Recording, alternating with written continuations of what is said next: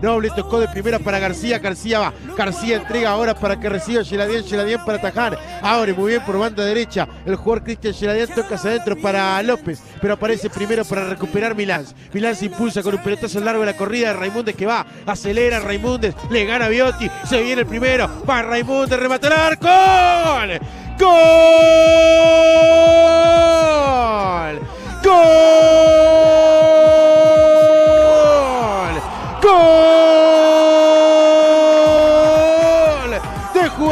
Las Piedras. Notable como en velocidad logró ganar el equipo pedrense en la corrida al equipo de Albion, a Diego Biotti. Una corrida brutal para meterse en diagonal al arco y de esa manera generar un pelotazo que le rompió las manos al arquero Ortega, le rompió las redes justamente al arquero de Albion y de esta manera cuando transitamos los 26 minutos de juego, Raimundes pone el primero, gana Juventud, 1-0 frente a Albion. Qué zapatazo que metió Leandro Raimundes. Muy bueno el pase de atrás de la mitad de la cancha para que ponga a correr al número 30. La pifia de Biotti que es clave en la jugada para que Raimundes controle de pecho, saque un latigazo de derecha, la ponga arriba en el arco que defiende Washington Ortega y de esta manera caiga el primero para Juventud de las Piedras. Le quedó corto el despeje a Biotti, pero el que no le quedó corto fue a Raimundes el remate, el trellazo bárbaro, el que pega contra la red, pone el 1 a 0 Juventud.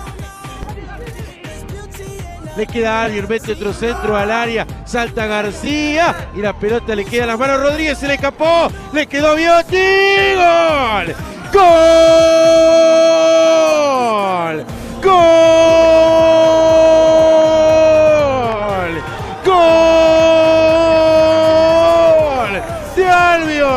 Apareció suelto para golpear la pelota y nada más.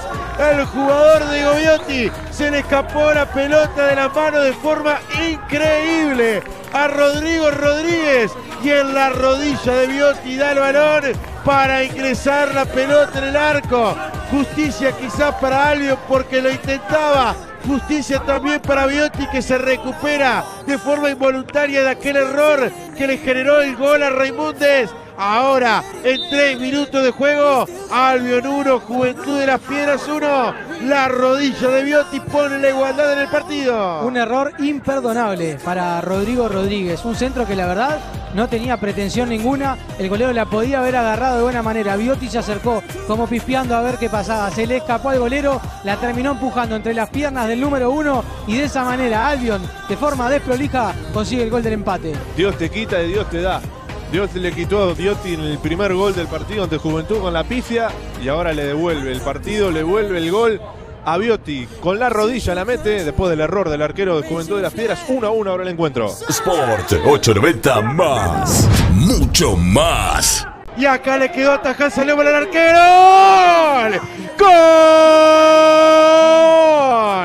¡Gol!